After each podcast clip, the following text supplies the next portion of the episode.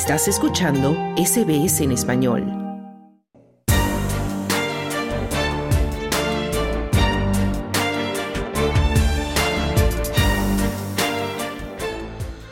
El gobierno australiano encargó una revisión histórica del Plan Nacional de Seguro de, de Discapacidad, conocido en inglés como NDIS, para analizar su eficacia y sostenibilidad a medida que los costos aumentan a un ritmo insostenible del 14% anual.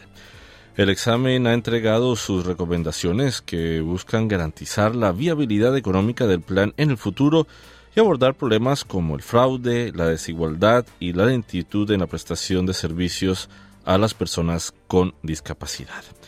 Esther Lozano nos amplía la información. En este examen independiente del NDIS participaron más de 10.000 personas con experiencia de discapacidad o con interés en el sector de servicios de apoyo a las personas con discapacidad. La revisión ha sido realizada por uno de los arquitectos originales del plan, el profesor Bruce Bonihairi, y la exfuncionaria pública Lisa Paul se les encomendó la tarea de llevar a cabo reformas para, como dijo el jueves el ministro del NDIS, Bill Shorten, encarrilar el sistema que amenaza con costar al gobierno casi 100.000 millones de dólares en una década.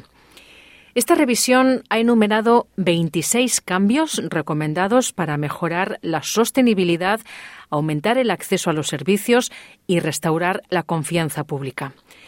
Una de las conclusiones más destacadas del informe es que el NDIS ha creado mucha dependencia, ya que es la única fuente de apoyo para muchas personas que viven con discapacidad, por lo que recomendó que haya otro tipo de apoyos disponibles para todos los australianos con discapacidades, independientemente de si están o no en el plan actual. El ministro Shorten dijo que el gobierno de Albanese está decidido a abordar los problemas sistémicos del plan y que su departamento ahora se pondrá a trabajar para arreglarlos. The National Disability Insurance Scheme is here to stay. El Plan Nacional de Seguro de Discapacidad está aquí para quedarse, pero tenemos que volver a encarrilarlo. En todo caso, la revisión del NDIS ha reforzado esta posición y es por eso que luchamos por un NDIS más humano y menos burocrático. Es por eso que queremos desalojar a aquellos que se están llenando los bolsillos a expensas de los participantes. Y es por eso que estoy decidido a terminar el trabajo, decía Shorten. Los estados y territorios también han acordado aumentar su contribución al NDIS con el objetivo de limitar el crecimiento de los costes del plan a un 8% anual en vez de que suba un 14%, como se proyectaba. Y la comunidad de personas con discapacidad ha expresado su preocupación por algunos cambios propuestos. Alrededor del 9% de los niños australianos de entre 5 y 7 años están actualmente en el programa del NDIS y casi el doble experimentan dificultades de aprendizaje o retrasos en el desarrollo. La revisión del plan recomienda la eliminación del acceso automático al sistema NDIS basado en un diagnóstico como el autismo y en vez de ello que el acceso a los servicios esté basado en las deficiencias en la vida cotidiana de la persona. La directora ejecutiva de Autism Awareness Australia, Nicole Rogerson, dijo a SBS News que tiene algunas reservas sobre esto. Lo que sí sabemos es que el Gobierno ha determinado que hay demasiados niños en este plan y que algunos de estos niños tendrían mejor apoyo fuera del NDIS y por lo tanto van a trasladar ese costo a los estados. Pero en este momento simplemente no sabemos si los estados están listos para recoger esa pelota y correr con ella, decía la directora ejecutiva de Autism Awareness Australia. Esta mañana conversé con Carolina Castelblanco, la directora ejecutiva de Horizons, un proveedor de servicios para personas con discapacidad, y ella también mostraba su preocupación por este asunto. Mira, realmente son posiciones en sentimientos encontrados. Es decir, sabemos que es muy importante eh, regular el gasto del, Estado, pero también sabemos que no podemos hacerlo a la, costa de los más débiles. Eh, Es decir, pensar en que la solución es el recorte de los recursos del NDIS o el recorte, por ejemplo, de niños en el espectro autista o con niños con retraso en el desarrollo, pues ese es un costo muy alto que, estaríamos asumiendo como, como, como Estado. Eh, porque puede que tengamos un recorte hoy, pero en el futuro vamos a tener un problema muy fuerte si no logramos eh, brindar a nuestros niños en el espectro o a nuestros niños con, retrasos en el aprendizaje eh, atención temprana, efectiva, que realmente garantice su vida independiente. Mm. Sin embargo, lo que propone el Gobierno es eh, ofrecer otros servicios que estén fuera del NDIS, como en escuelas, a nivel más local, a nivel también de estados y territorios, para que las escuelas haya este tipo de atención temprana y que estos niños no pierdan el apoyo que necesitan. ¿Tú crees que este sistema ayudaría a, compensar lo que tú estás, la preocupación que tú tienes? Eh, realmente no. Realmente creo que, por ejemplo, los kinder eh, para niños de 3, 4 eh, y hasta 5 años eh, son pequeños establecimientos donde tenemos un profesor y una persona de apoyo. No contamos con especialistas psicólogos, terapistas ocupacionales, terapistas del habla, que pueden llegar a, identificar estos problemas del comportamiento. O lo mismo en los colegios. En los colegios los docentes pues tienen una, una carga muy importante y, los colegios que cuentan con psicólogo eh, pues muchas veces el psicólogo atiende más de un colegio y conseguir una cita con uno de, los psicólogos escolares puede ser bastante complicado y necesitar mucho tiempo. Eh, obviamente, si quieren que los kinderes y los colegios suplan, significa que vamos a hacer una inversión muy grande, tanto en kinderes como en colegios, para tener especialistas en cada una de las zonas y creo que eso puede llegar a ser mucho más costoso que, lo que se hace actualmente con el NDIS. Mm. Bueno, el ministro responsable del plan del NDIS, Bill Shorten, ha reconocido que mm, navegar por, el, por este plan se había vuelto algo burocrático, traumatizante e incluso deshumanizante. Y también ha dicho que, la gente estaba cansada de tener que demostrar cada año pues que todavía tiene una discapacidad, ¿no? Que todavía es ciega, que todavía está en silla de ruedas o que tiene síndrome de Down y que se había vuelto muy complicado el sistema, ¿no? ¿Cuál ha sido hasta ahora tu, tu experiencia con respecto a todo esto, Carolina? Pues mira, eh, cuando, cuando se diseñó y se empezó a implementar el NDIS, que tampoco llevamos tanto con, con él, se pensó que era necesaria la evaluación año a año.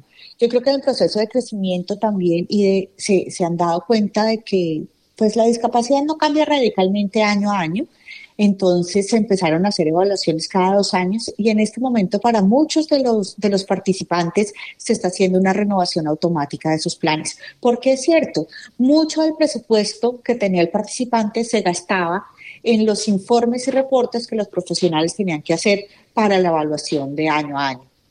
Yo creo que ese es uno de los procesos de aprendizaje que ha tenido el NDIS eh, y, que, y que estamos haciendo ahora renovación, pues está haciendo ahora renovaciones de planes automáticos y realmente revisiones para eh, discapacidades pues puntuales si ha habido mejoras en, la, en el fomento de la vida independiente o ha habido también retrocesos en esto. Mm. Bueno, una de las recomendaciones más destacadas de que se han hecho para cambiar el sistema del NDIS es que se haga un nuevo acuerdo intergubernamental sobre la discapacidad. O sea, un sistema en el que se impliquen a los estados y territorios también para brindar apoyo dentro y fuera del NDIS, ya que pues muchas personas con discapacidad que igual no están incluidas en el NDIS se están perdiendo apoyos esenciales. Pero profesionales del sector eh, han mostrado preocupación de que este sistema se vuelva más complicado y más confuso todavía. Y, que también las personas con las necesidades más complejas pues eh, estén en la duda de si se van a quedar desatendidas en los cruces entre, entre sistemas, ¿no? ¿Cuál es tu visión sobre esto? Pues mira, yo realmente creo que sí, eh, pues es, es, complejo y puede existir la, la combinación porque podemos llegar a tener lo que se denomina la responsabilidad ping-pong. Es decir, esto es suyo, esto es mío, esto es suyo, esto es mío. Y realmente, digamos, una de las grandes ventajas del NDIS es que centra eh, todas las ayudas al participante y hace parte de un plan donde tiene unas metas establecidas a corto, mediano y largo plazo. Eh, entonces, cuando la responsabilidad del cumplimiento del plan va a estar en más de, pues, en muchos actores, el, gobierno central, el gobierno local, eh, se, puede llegar a volver confuso y, podemos tener pues lo que se llama pues el ping-pong, es que jugamos con la responsabilidad del cumplimiento de las metas de los participantes. Mm. Bueno, esta revisión también busca abordar el problema de la escasez de mano de obra y de profesionales que ya comentabas.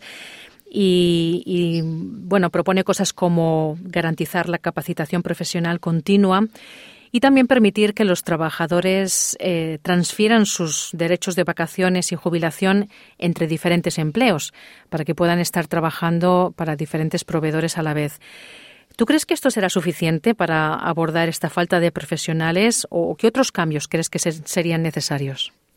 Pues mira, yo eh, cada vez creo más que es necesario que las personas que somos proveedores autorizados, que seamos proveedores autorizados de NDIS, porque desde que se pensó y ser proveedor autorizado implica entender las políticas, tener unos planes, tener unos procesos, eh, hacer todo, todo un proceso, entender muy bien toda, toda esta burocracia para poder llegar a cumplir las metas que tiene cada uno de los participantes dentro de su plan.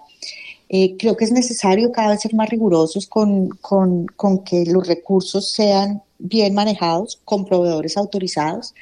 Eh, creo que es necesario que, los, pues, que se garantice, como lo hacen los proveedores autorizados, que son personas capacitadas que conocen las políticas y los procedimientos, que conocen qué es un caso de negligencia, que es un caso de abuso, que es claro para el participante saber cómo se coloca una queja, eh, que es claro eh, que la organización informa a los participantes eh, cuáles son sus derechos, cuál es la, aproximación que se tiene sobre el cumplimiento de sus derechos y sus, su poder como participante en, la toma de decisiones.